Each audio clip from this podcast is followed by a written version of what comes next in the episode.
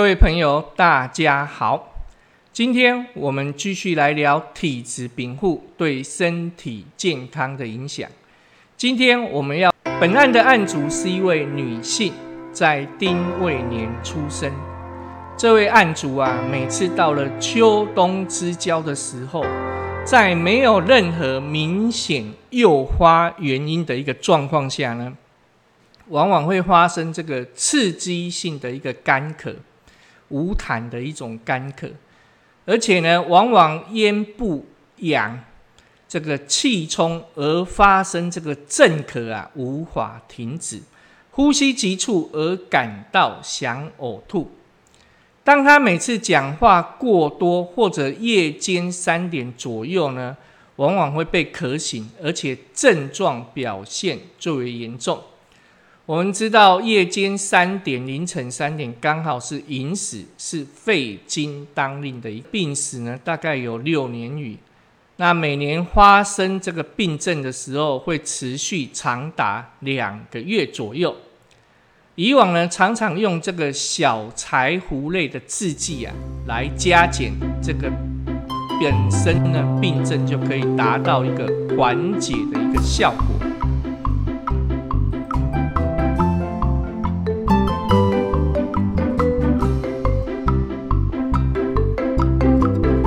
本案案主在二零一一辛卯年发病的时候呢，按照这个过去的经验呢。那服用这个柴胡类清肺润燥类的一个方剂，但是呢，却都没有办法缓解这个病情，所以案主本身呢，就在该年霜降节气后四日啊，四日的时候呢，前往本案的一家看诊。本案一家查诊的时候发现啊，这个案主夜视常常呢都会提前。而且近半年以来，他这个月事啊，哦，这个月经周期这个提前，而且量多如奔啊。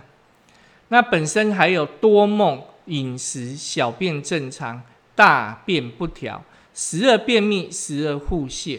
他的舌质呢偏红，舌苔呢薄而黄腻，这个两尺啊寸关尺的。两尺的两尺脉是沉细，那右寸呢是胡大悬。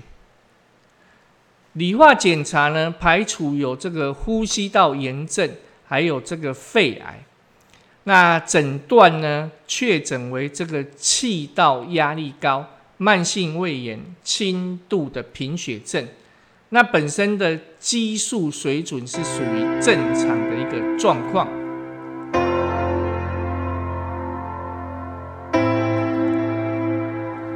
看诊的时间呢，正值这个辛卯年啊，五之气。本案一家予以这个秋告，这个秋天的秋啊，高方的高，秋高的来处理。那这个秋高的处方呢，大概就含有这个阿胶，那本身有滋阴润肺的功能；还有龟甲胶，有养血滋阴的功能。菟丝子呢，用盐水来炒，因为这个盐水啊。炒的话，这个可以引药入肾，增强补肾的作用。另外，还把这个大红枣呢去皮，把核碎掉，那本身有啊养血安神的一个功效。紫檀末呢三十克，本身有止血定痛，可以除这个恶露不尽。还有鹿茸本身温肾壮阳的一个作用。另外呢，还加了补胃子，有收敛肺气、滋肾水的一个作用，还有这个助阳补火的炮附子，还有盐巴戟补肾阳、滋补肝肾的山萸肉，还有润肺化痰止咳的四子苑，补血滋阴的熟地黄，跟这个补中益精气的厚度重。清热分润燥的一个麦冬，跟润燥滋阴的天冬，另外呢还用了这个饴糖，就是麦芽糖，最后用这个文冰啊，文章的文冰块的冰，这个文冰三百克来收告。那详细的这个药方跟剂量有这个记载文章中，大家可以去做参考。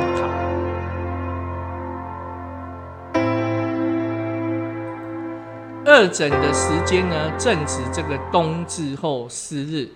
今啊服用这个秋膏以后啊，患者他的月事已趋正常，咳嗽气气促的这个症状呢也没有再发生，舌苔干净，为为什么？为这个脉重取啊，能华丽，表示有还是有理理虚这样的一个现象，右寸亦还浮淡。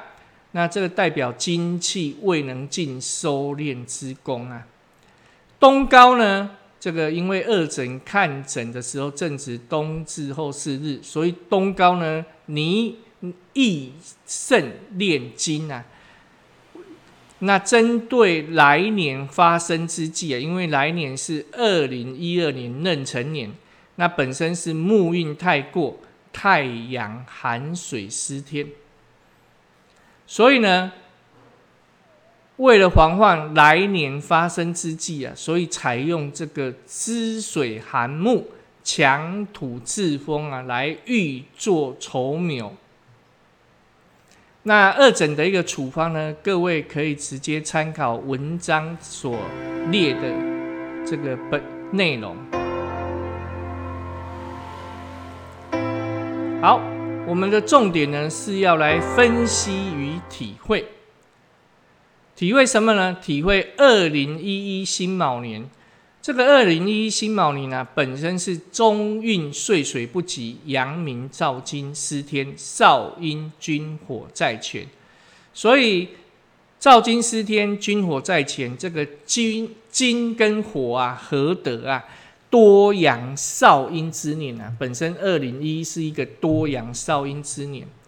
我们再来看这个患者体质的倾向，患者本身生于这个丁未年，那丁未年是木运不济之年，所以呢，患者本身的体质呢，就兼具有落木跟精气偏旺这两种因素。所以本身的体质呢，就呈现这个金木关系严重失调这样的一个先天的体质禀赋。因此呢，这个患者体质兼具有这个少厥跟判伤。什么叫少厥？就是宫商角徵羽这个厥对应就是木，所以呢，少厥呢就代表这个木啊。为半为木相，那宫商角徵羽的商代表金，那判商就代表一半为金相。所以呢，少厥跟判商这个半木跟半金啊，就容易出现这个木土金本身三者关三者呢关系的一个病机变化。患者呢，金木失调的体质啊。遇到这个二零一一辛卯年固流之际啊，那二零一一辛卯年固流之际呈现什么天象呢？就是脏令不举呀，因为水运不及的年份，藏令不举。什么叫藏令不举呢？就是指冬令阴寒不寒，阴长不长。那这个厌虎疮者啊，厌虎疮者的情况呢，就是代表呢该年份。纵使在河流、湖泊等有水的地方，或者是阴暗偏凉之处呢，也会显得很炎热。所以在二零一一辛卯年固流之际，脏令不举呀，厌虎穿着这样的情况呢，就会诱发患者本身体质呢产生严重的什么气机。这个气机呀升降失常的一个表现。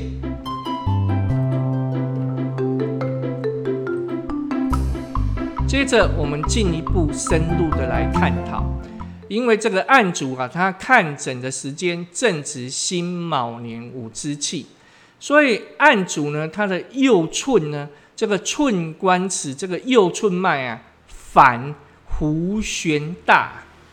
这个冬天，但是这个脉象呢，反而是弧旋大，这个代表什么？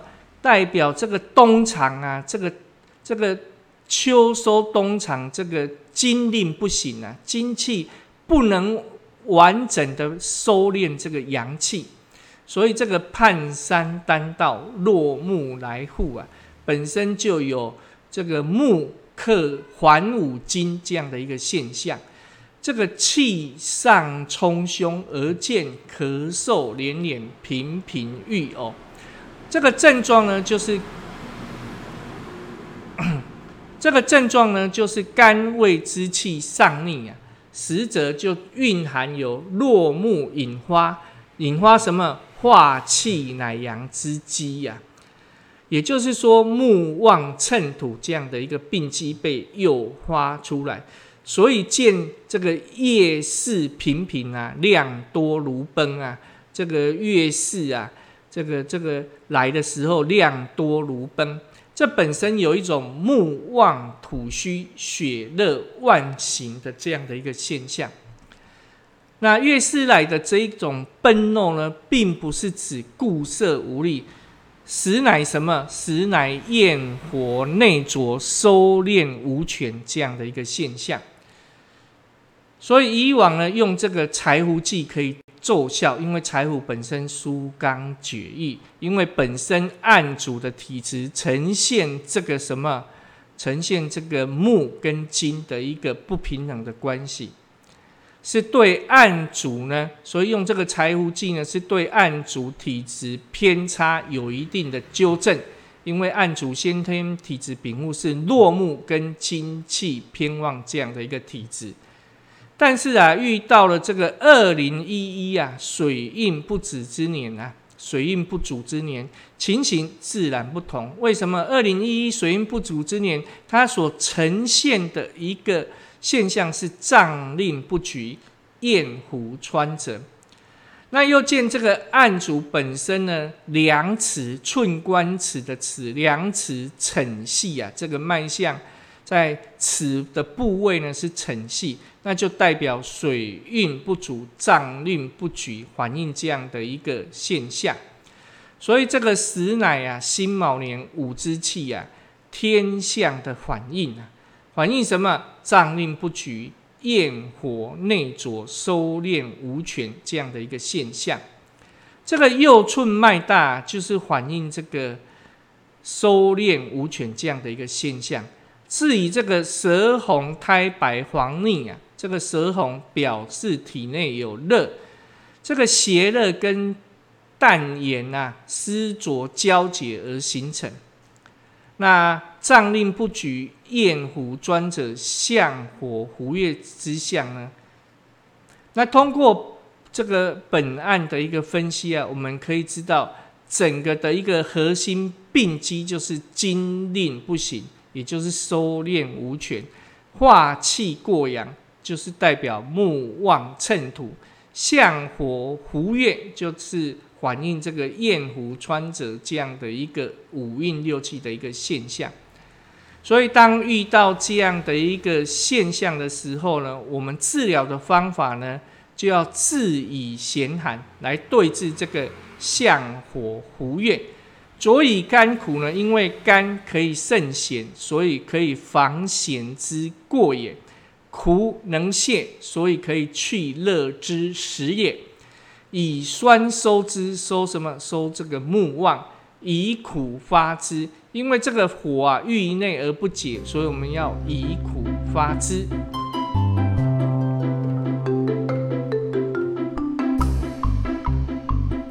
辛卯年五之气呢，正值冬令的时候，所以本案的冬膏啊，就以辛卯年天干的五味子汤跟地支方的沈平汤来合方，酌加这个咸凉辛苦助精之品啊，巧妙的把握这个天人血极时空的一个动态关系，共凑这个滋水寒木。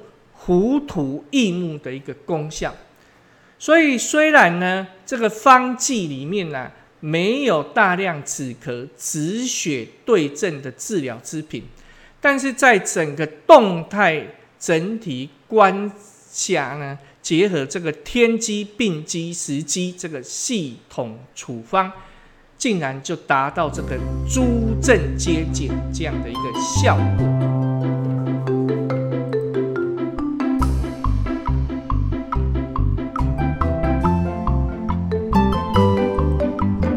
这个辛卯之岁啊，阳明司天，少阴在权，病机的要点为水运不足，金燥火烈。谬误关于陈武者五味子汤的一个方解呢，最主要就是说六辛年岁水不济，湿乃大行。然这个阳明照金司天，你如果采用这个淡盛利湿呢，就容易伤阴。采用这个风药渗湿呢，则会耗气，两者呢，这个都会患了虚虚之戒。所以呢，新年主不满，身重寒阳，主尾浮肿。那肾中的阳弱呢，少火生乏乏浅，则如泻。如泻就是湿气偏盛所出现的大便失泻，这个肌肉呢湿以温循，那湿浊这个湿气太重不流动，气分则为身重，入这个血分呢则为寒痒，就是冻疮。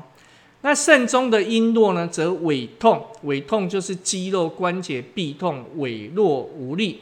不能承受身体而烦焉，烦焉就是心烦不宁，有四冤苦难言之症。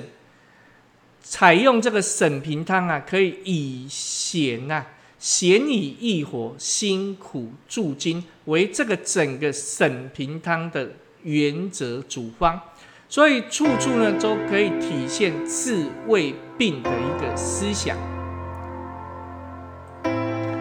冬令膏方是以藏经化气为主旨，但是不同干支年的藏法是不一样的，这就需要在应气理论指导下，把冬藏经思想和治胃病的思想有机的结合起来。比本案笔者注意到啊，这个本案时指冬令护子的用量跟秋令时相同，而并无增大。若从这个秋高影片的总量跟冬高影片的总量比较来看，诶，这个护子的用量几乎减半。为什么二零一水运不足之年护子用量反而不大呢？我们进一步深入思考，辛卯年末与来年壬辰年初之气，整个这个气的运气特点。那我们就可以发现，本案一家这个高方立法的用意啊，乃在于什么？在于阴中求阳啊，以滋水寒木，温循肾水，确保呢无发生之际。年初呢，就是二零一二年呢，这个烽火相山，有病温之余啊。所以巧妙的将笼杀高脂肪的治胃病思想，在理法方药各个层面来展开啊。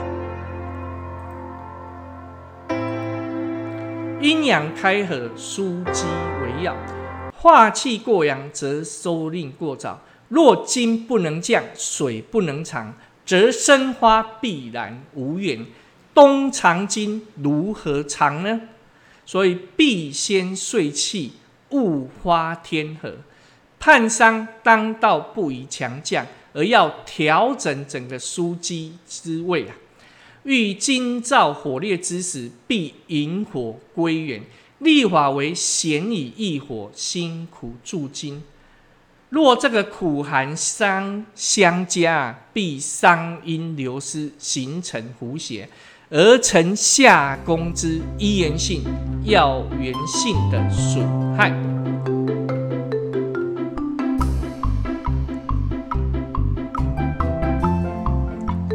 每个人的体质禀赋不同，有病还是需要寻求医师的治疗。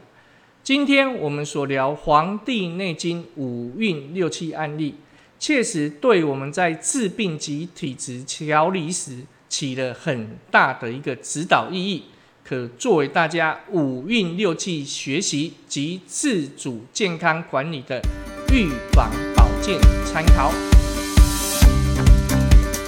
好，今天我们的案例就聊到此。